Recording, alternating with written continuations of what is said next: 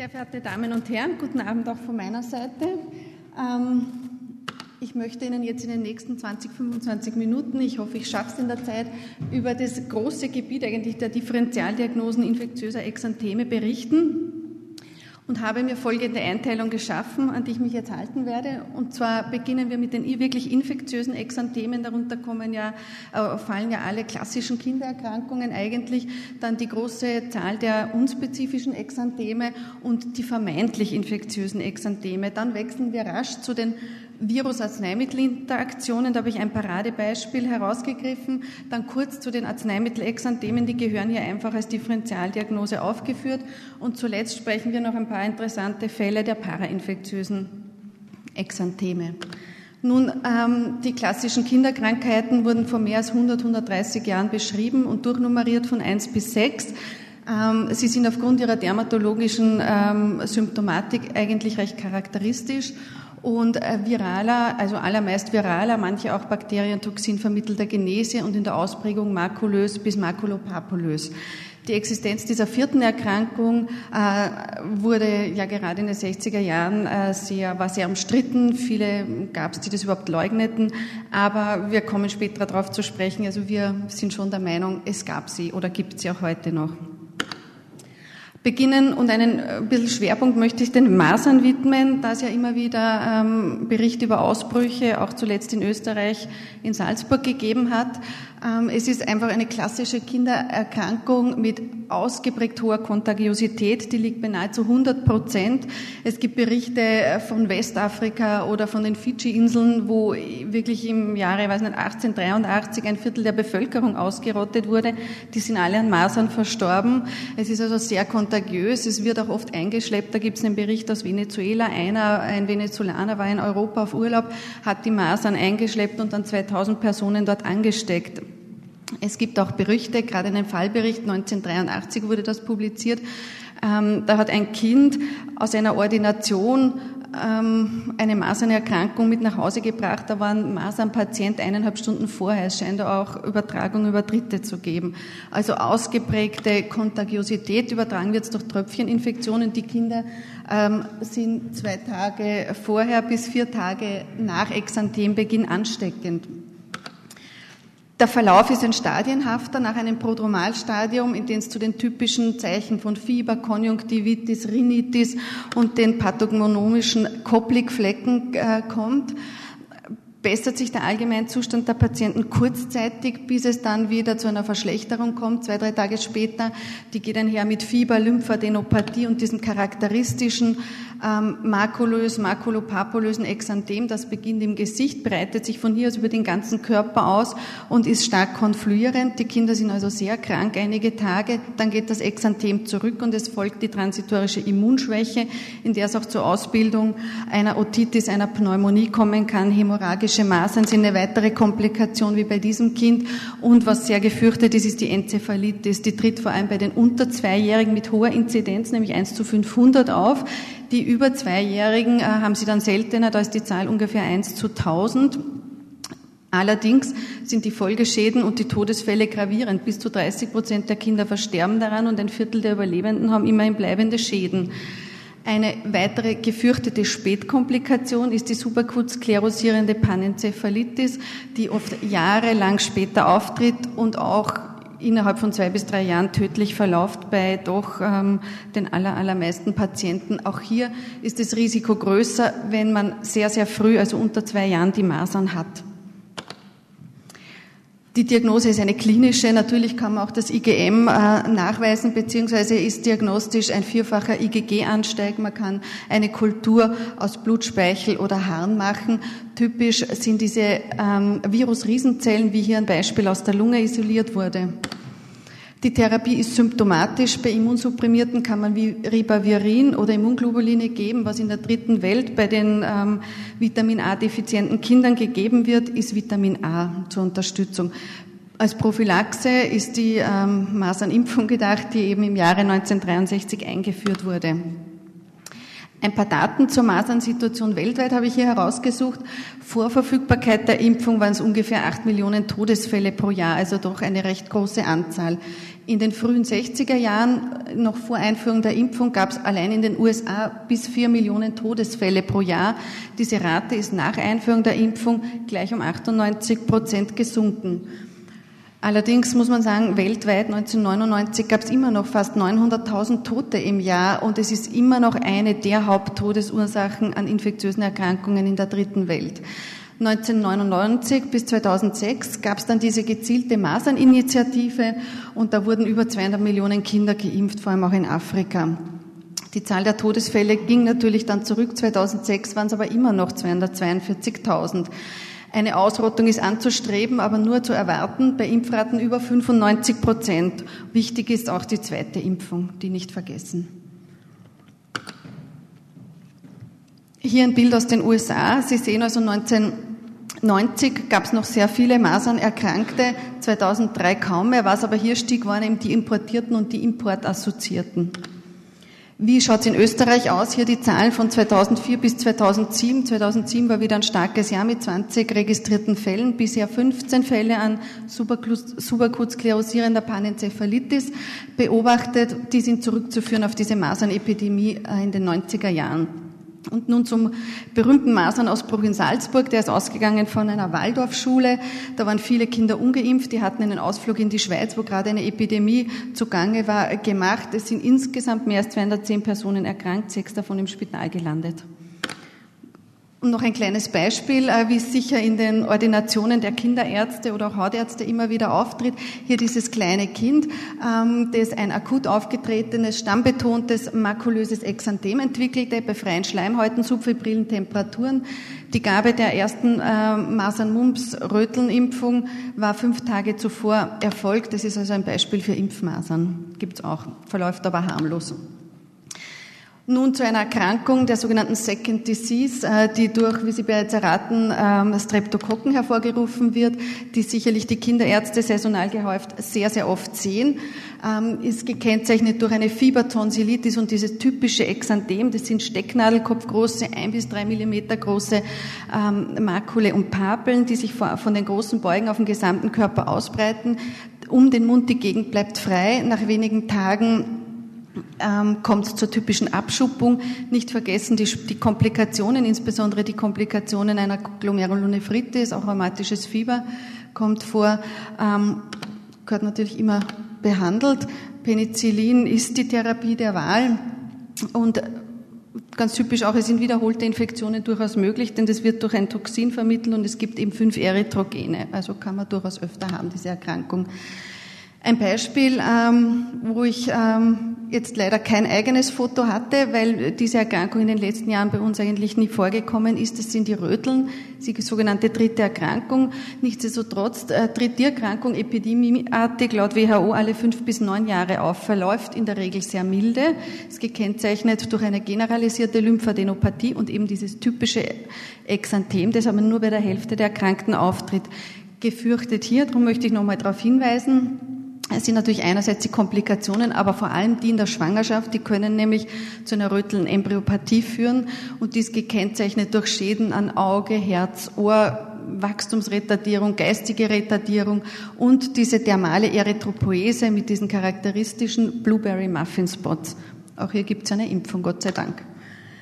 Ähm, dieses Blueberry Muffin Syndrom ist natürlich nur ein ähm, Symptom bei den Röteln, kommt bei vielen, vielen anderen, insbesondere konatalen Virusinfektionen vor, kommt bei Anämien vor und bei Neoplasien, wie zum Beispiel der kongenitalen Leukämie. An Untersuchungen, also oder zu, zur Diagnose kommt man neben dieser typischen Klinik mit den konatal oder perinatal aufgetretenen magentafarbenen Papeln durch eine entsprechende Histologie. Man hat aufgrund der Anämie auch eine Hepatosplenomegalie und eine Thrombozytopenie. Und hier ein Beispiel aus unserer Klinik. Ähm, das war ein Säugling, der vor circa einem Jahr geboren wurde, hier am ersten postpartalen Tag äh, fotografiert. Ähm, Schwangerschaft, Geburt war eigentlich unauffällig. Ähm, es hatte Petechien Und zwar am ganzen Körper. Die haben sich dann bei genauerer Betrachtung als bläulich-rötliche, diskrete Papeln, die so typisch Magentafarben sind, herausgestellt. Sie sind disseminiert Gesicht, Stamm und Extremitäten aufgetreten. In der Histologie, wie Sie hier sehen, zeigten sich ähm, in der Dermis multiple Erythroblasten und das spricht für eine extrameduläre thermale Blutbildung. Dieses Kind litt außerdem an einer Anämie, an einer Thrombopenie, hat erhöhte Leber- und Entzündungsparameter und eine ausgeprägte Hepatosplenomegalie. Das Kind, wie ich ähm, dann erfahren habe, wurde ins St. Anna Kinderspital transferiert, ist ein Jahr später offensichtlich verstorben, wobei die Diagnose nach wie vor unklar ist. Es hat also ähm, ein Leberversagen, Hirnblutung wurde sogar zur Lebertransplantation vorgemerkt, multiple Knochenmarksbiopsien sind entnommen worden, allerdings ohne konkretes Resultat. Die ähm, infektiösen Erkrankungen waren allerdings mit Sicherheit ausgeschlossen worden.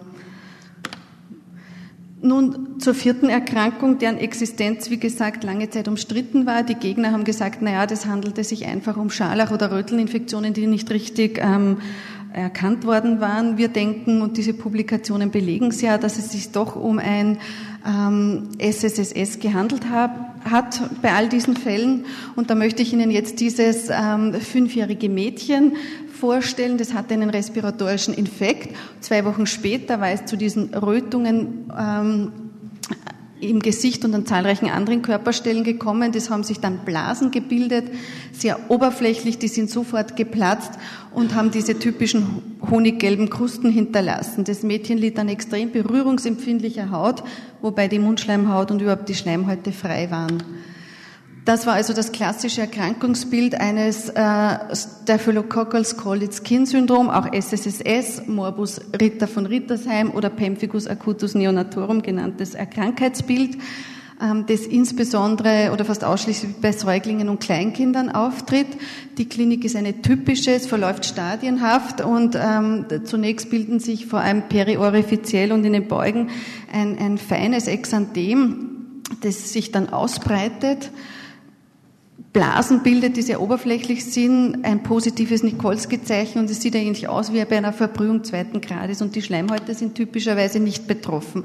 Warum das so ist, erklärt hier die Histologie und ähm, dieses Bild, es handelt sich nämlich um die exfoliativen Toxine eines Staph aureus Stammes, Phagen Typ 2, das sind Serinproteasen, die zur Lösung oberflächlicher Desmogleine, aber der Einser kommen, drum sind die Schleimhäute frei, denn rechts sehen Sie hier in der Schleimhaut ist Desmoglein 3 und 1 ausgebildet und das Dreier hält natürlich die Schleimhäute noch zusammen. An der Haut ist oberflächlich vor allem das Einser vorhanden und das wird aufgelöst. Dadurch kommt wie Sie eben hier sehen, zur subkornealen Akantholyse, hier ähm, einzelne akantholytische Zellen und hier das Stratium corneum, das einfach ganz oberflächlich und dünn abgelöst wurde.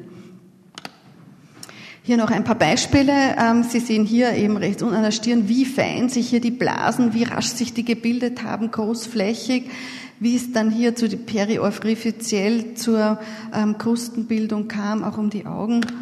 Und das waren diese typischen schmerzhaften Erytheme in den Beugen, ja, wo sich die Haut hier am Rücken ganz fein zusammenfältelt. Differentialdiagnostisch ist natürlich immer ähm, auch an eine toxisch-epidermale Nekrolyse zu denken. Die gehört ähm, ausgeschlossen, aber da ist die Histologie auch wegweisend. Zur Therapie gibt man hier Cephalosporine, und zwar einfach auch, um den Toxinnachschub möglichst schnell zu eliminieren.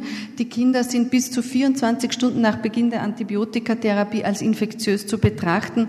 Ansonsten muss man natürlich äh, eine Lokaltherapie betreiben und bei ausgedehntem Fall ist schon eine, ein Ausgleich des Elektrolythaushaltes ähm, von großer Bedeutung.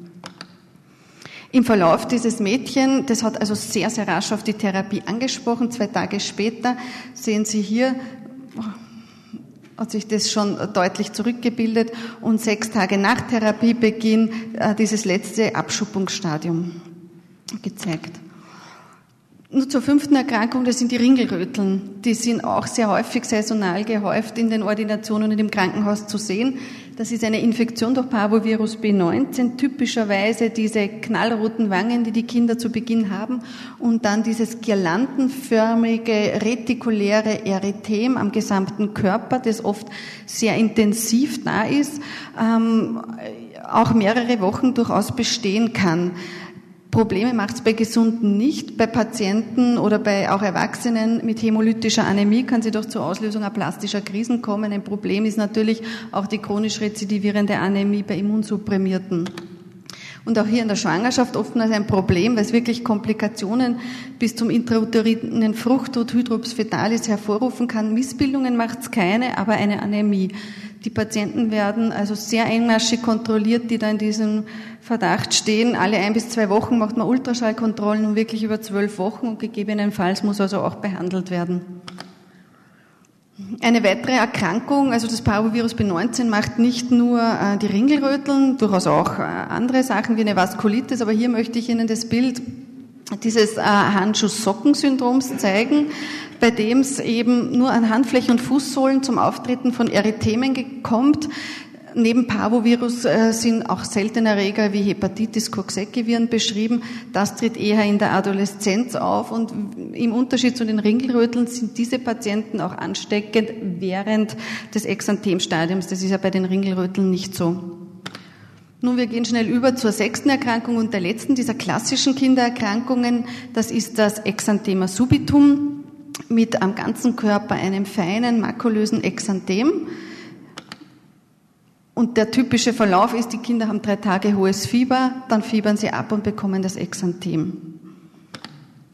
Nun, nicht ganz außer Acht lassen möchte ich die Varicellen, wiewohl es ein wirklich klassisches Bild ist mit diesem Sternenhimmel, aber auch hier möchte ich noch einmal hinweisen, einerseits auf die Komplikationen bei den Kindern, die Pneumonie, Hepatitis, Otitis, aber auch die Komplikationen, die das machen kann, wenn das in der Schwangerschaft auftritt. Immerhin sind fünf bis sieben Prozent der Schwangeren seronegativ. Wenn die also eine Infektion haben, haben sie außerdem ein höheres Risiko als alle anderen, eine Pneumonie zu erleiden und die ist auch mit höherer Mortalität behaftet. Ähm, Abgesehen davon kann das natürlich schwere Defekte beim Kind hervorrufen.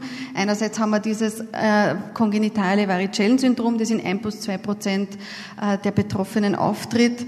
Oder wir haben, wenn die Infektion erst kurz vorher erfolgt, äh, neugeborenen Varizellen, die auch mit einer hohen Letalität behaftet sind. Unspezifische Exantheme äh, werden durch eine Vielzahl an äh, viralen Erregern hervorgerufen. Hier nur ein Beispiel, ähm, wie, wie diskret das im Gesicht allein aussehen kann. Hier nur eine Rötung über Wangen und Nasenrücken und ein, ein generalisiertes makulöses Exanthem. Typischerweise verschwindet es aber sehr rasch wieder. Nun kommen wir zu den vermeintlich infektiösen Exanthemen. Da habe ich zwei herausgegriffen. Das erste davon ist eigentlich etwas, ähm, das uns in der dermatologischen ähm, Ambulanz auch sehr, sehr selten begegnet, aber ein ganz ein charakteristisches Bild hat. Und zwar kommt es da innerhalb von wenigen Tagen zum Auftreten von Makule und Papeln und zwar streng einseitig zunächst streng einseitig. Die Kinder sind eigentlich gesund und es handelt sich hierbei um dieses unilaterale thorakolaterale Exanthem. Das ist eben eine Erkrankung, die gelegentlich epidemieartig gehäuft im Frühjahr auftritt. Ein Virusnachweis ist allerdings bisher nicht gelungen und die Therapie ist symptomatisch. Hier ein Beispiel ähm, noch, wo es zu einer ausgeprägten ipsilateralen Lymphknotenschwellung gekommen ist und manchmal sieht man doch ein Übergreifen auf die gegenüberliegende Seite. Nun die typische Plaque primär einer Röschenflechte sehen Sie hier abgebildet mit dieser nach innen gerichteten Schuppenkrause, einer raschen Ausbreitung des Exanthems am gesamten Körper und zwar entlang der Hautspaltlinien. Äh, Röschenflechte oder Pityriasis rosea wird diese Erkrankung genannt. Ähm, ist eigentlich ähm, als Differentialdiagnose wirklich immer zur ähm, einzuordnen. Also wir nehmen auch immer eine entsprechende Serologie ab, um die Lewis auszuschließen. Ansonsten ist es eine harmlose Erkrankung, wobei ähm, der, das Exanthem oft wochenlang besteht. Wir raten den Patienten ähm, einfach zu einer blanden Pflege. Wenn sie sehr darunter leiden, kann man auch lokale Glucocorticosteroide äh, cremen, eine UVB-Therapie an, anbieten oder eine Erythromycin-Therapie durchführen. Die Krankung ist ja eigentlich gekennzeichnet durch eine hohe Irritabilität. Also die Patienten sollten auch möglichst Anstrengung und Schwitzen dabei vermeiden. Dauert insgesamt eben bis zu sechs Monaten.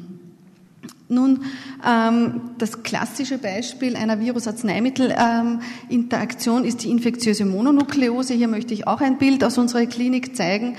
Und zwar äh, ist es, wie bekannt, die, eine Tröpfchen- und Schmierinfektion, die äh, bei den Adoleszenten eine hohe Durchseuchungsrate bereits aufweist. Gekennzeichnet ist die Erkrankung durch ein starkes faciales Ödem und ein morbiliformes Exanthem, das am Stamm beginnt, aber bei weitem nicht bei allen auftritt. Wo es aber dann mit Sicherheit auftritt, ist, wenn die Patienten äh, bekannterweise ein Amoxicillin erhalten. Ansonsten Typischerweise haben wir die Angina tonsillaris, oftmals begleitet von starker Hepatosplenomegalie, Lymphadenopathie und gerade die Patienten, die wirklich vergrößerte Leber und Milz haben, denen muss dann strenge Bettruhe eine Weile verordnet werden. Die Erkrankung ist 1964 erstmals beschrieben worden. Ähm, und die Erreger vermehren sich im lymphoepithelialen Gewebe im Rachen, später in den peripheren B-Zellen. Dort haben sie auch eine lebenslange Latenz. Die Durchseuchung bei den über 40-Jährigen beträgt schon 98 Prozent. Die Erstinfektion im Kleinkindesalter ist meist asymptomatisch, merkt man gar nicht, aber in der Adoleszenz ähm, haben wir dann oft diese typische Klinik. Die Therapie, wie gesagt, symptomatisch, körperliche Schonung ist angezeigt.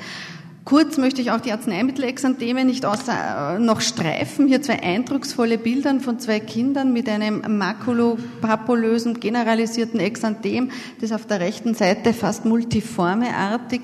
Auslöser gibt's unzählige. Oje sieht man jetzt hier nicht. Schade.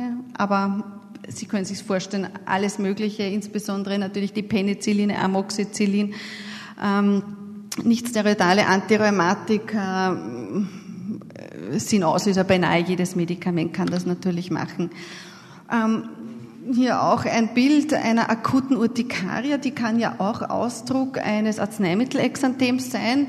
Als Auslöser wiederum die Penicilline, Sulfonamide, häufig auch die Kontrastmittel. Das ist gekennzeichnet durch ein sehr flüchtiges Exanthem, stark juckend. Wie Sie aber hier sehen können, sind die Arzneimittel nur neun Prozent ursächlich dafür verantwortlich. Aller, allermeisten sind es entweder respiratorische Infekte, die zu, akuten Urtikaria führen, oder man weiß es einfach nicht, also idiopathisch. Zum letzten Punkt, ähm, der aber, denke ich, doch ein ganz interessanter ist, noch drei Bilder der parainfektiösen Exantheme. Da möchte ich gleich beginnen und Ihnen dieses 17-jährige Mädchen zeigen, das sich ähm, uns vorgestellt hat mit dieser exanthematischen, palpablen Purpura von den Beinen an aufwärts bis gluteal reichend, auch an den Armen. Es war zu einer Schwellung der Knöchel gekommen. Das Mädchen war einfach krank, hatte zehn Tage zuvor eine Pharyngitis, aber in der Zwischenzeit keinerlei Medikamente eingenommen. Der Verdacht auf eine Vaskulitis liegt nahe. Wir haben also dann, oder eigentlich die Pädiater haben auch mitunter folgende Befunde erhoben. Den Rachenabstrich, da haben sich Streptokokken der Gruppe A gezeigt. Ähm, Im Rahmen der Durchuntersuchung wurde ein 24-Stunden-Hang gemacht. Diese Befunde waren alle negativ.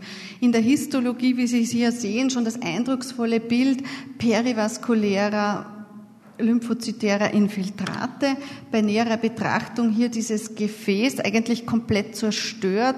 Sie sehen hier ähm, eine Endothelschwellung durch Wanderung neutrophiler Granulozyten, ähm, massiv Kernstaub, Erythrozyten, Extravasata, also wirklich ein eindrückliches Bild einer Vaskulitis. Das hat sich auch in der Immunfluoreszenz bestätigt. Sie sehen hier in diesem Schnitt IgA-Ablagerungen um die Gefäße. In anderen hat man zusätzlich C3 und Fibrinogen gefunden. Somit ist die Diagnose klar. Es handelte sich um eine Purpura Schönlein-Henoch, die mit äh, Penicillin und Methylprednisolon behandelt wurde und dann auch ähm, innerhalb von wenigen Wochen komplett abgeheilt ist. Die Purpura Schönlein-Henoch ähm, ist eine Erkrankung, die meistens Kinder im Vorschulalter betrifft. Häufig auftritt das Ganze nach Infekten der oberen Luftwege. Es handelt sich eben um eine Vaskulitis der kleinen Gefäße und Kapillaren und ist durch IgA-Immunkomplexe bedingt. Die Komplikationen sind einerseits Gelenksbeteiligungen, Nierenbeteiligungen und auch ähm, durchaus Blutungen im Gastrointestinaltrakt oder ZNS-Beteiligungen. Nun zum Abschluss ähm, habe ich hier noch einen schönen Fall, den ich einer Kollegin von mir ähm, verdanke, der Frau Dr. Horacek. Die hat mir das zur Verfügung gestellt. Sie hat es einmal bei einer Jahrestagung präsentiert und es ist wirklich ein toller Fall, der zwei Sachen vereint. Und zwar einerseits ähm, möchte ich nochmal hinweisen auf die Symptome, auf die Hautsymptome, die beim Kawasaki-Syndrom auch die Hauptsymptome sind. Ähm, dieses Kind, Sie sehen erstens einmal sind die Kinder krank. Sie haben also Lacklippen, eine Konjunktivitis, ein morbilliformes Exanthem, ein Erythem hier palmar und im weiteren Verlauf diese typische Abschuppung.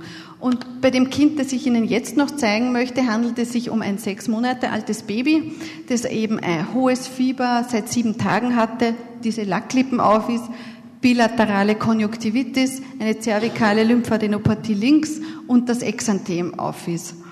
Ähm, Im Labor fanden sich ähm, die Entzündungswerte erhöht, C3 und C4 waren erniedrigt. Im Herzecho können Sie hier diese eindrucksvollen Koronararterienaneurysma sehen. Jeglicher Erregernachweis im Blut und im Stuhl oder im Harn waren negativ gewesen. Die Diagnose aufgrund der Klinik und aufgrund dieser Koronararterienaneurysmen war also damals Kawasaki-Syndrom und deren entsprechende Therapie wurde eingeleitet. Von der Klinik her besserte sich das Kind rasch. Auch im Herzecho war ein Rückgang der Aneurysmen zu sehen und die Laborparameter normalisierten sich. Nichtsdestotrotz ist es am 20. Tag, nämlich in der subakuten Phase dieser Erkrankung, zu einer neuerlichen Verschlechterung des Allgemeinzustandes gekommen. Das Kind hatte Diarrhoe, hat erbrochen und ein diesmal anderes Exanthem ist neu aufgetreten. Dann wurde das Kind erstmals an der dermatologischen Ambulanz äh, vom AKH vorstellig und so hat es diese Klinik geboten an den Wangen, diese ähm, disseminierten Papeln. Die, die waren aber nicht nur an den Wangen, sondern auch an den Streckseiten der Extremitäten aufgetreten. Hier und hier. Und was sich auch zeigte, war ein positives Köbner-Phänomen, was auch ganz typisch ist für diese Erkrankung. Hier nämlich diese Papeln entlang der Kratzspur. Hier noch die Reste vom Kawasaki, diese akrale Desquamation zu sehen. Die klinische Vertragsdiagnose auf ein Giannotti-Costi-Syndrom wurde gestellt. Differentialdiagnostisch muss man natürlich immer auch eine Epitheriasis lichenoides ein lichenoides Arzneimittelexanthem, eine Psoriasis oder einen Lichenruber planus in Betracht ziehen. Hier wurde aber auch eine Histologie gemacht, die ähm, diese typischen ähm, lymphozytären Infiltrate, eine epidermale Hyperplasie zeigt. Hier die CD4-Zellen, CD8-Zellen, es ist also ein gemischzelliges Infiltrat. Eine Erregersuche wurde gestartet. Im Blut hat sich nichts gezeigt. Das Kind hatte eine Hepatitis ähm, Impfung erhalten. Somit waren natürlich die Hepatitis B Antikörper positiv. Liquor, Hautabstriche und Haaren war unauffällig, aber im Stuhl ließ sich dann doch ein roter Virus isolieren. Somit wurde die Diagnose gestellt eines Rotavirus-assoziierten Giannotti-Costi-Syndroms in der superakuten Phase eines Kawasaki-Syndroms. Ähm, das äh, Giannotti-Costi-Syndrom ist, ähm, wird auch infantile papulöse Akrodermatitis genannt wurde 1955 erstmals in Assoziation mit einer Hepatitis B beschrieben, ist eine selbstlimitierende Erkrankung, die einen Gipfel im zweiten bis sechsten Lebensjahr hat. Und als mögliche Auslöser äh, kommen neben der Hepatitis B noch eine Reihe anderer viraler Infektionen in Frage. Sie tritt aber auch immer wieder nach Impfungen auf, beziehungsweise nach einer bakteriellen Infektion wie äh, einer Beta mit beta-hemolysierenden Streptokokken. Das Kind ist mit einem lokalen Steroid behandelt worden und das Exanthem ist innerhalb weniger Wochen deutlich abgeblasst. Leider fehlt mir so ein schönes Abschlussdier, wie der Herr Professor Tanev hat. Ich möchte mich aber trotzdem an dieser Stelle für Ihre Aufmerksamkeit bedanken.